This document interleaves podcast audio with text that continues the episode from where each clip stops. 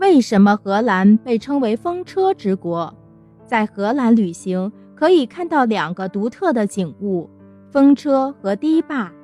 荷兰的风车大的有四层楼高，车叶最长有四十多米。它们在海风吹动下常年不息地转动着，为人们磨粉和排水。风车成了荷兰的标志，荷兰因而被称为风车之国。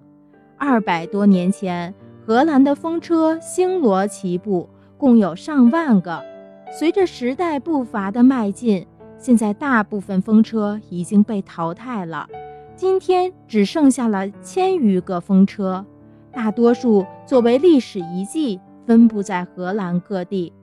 鹿特丹市附近同提镇的风车，每逢七八月的星期六对外开放，为观众表演。这就是荷兰有名的风车日。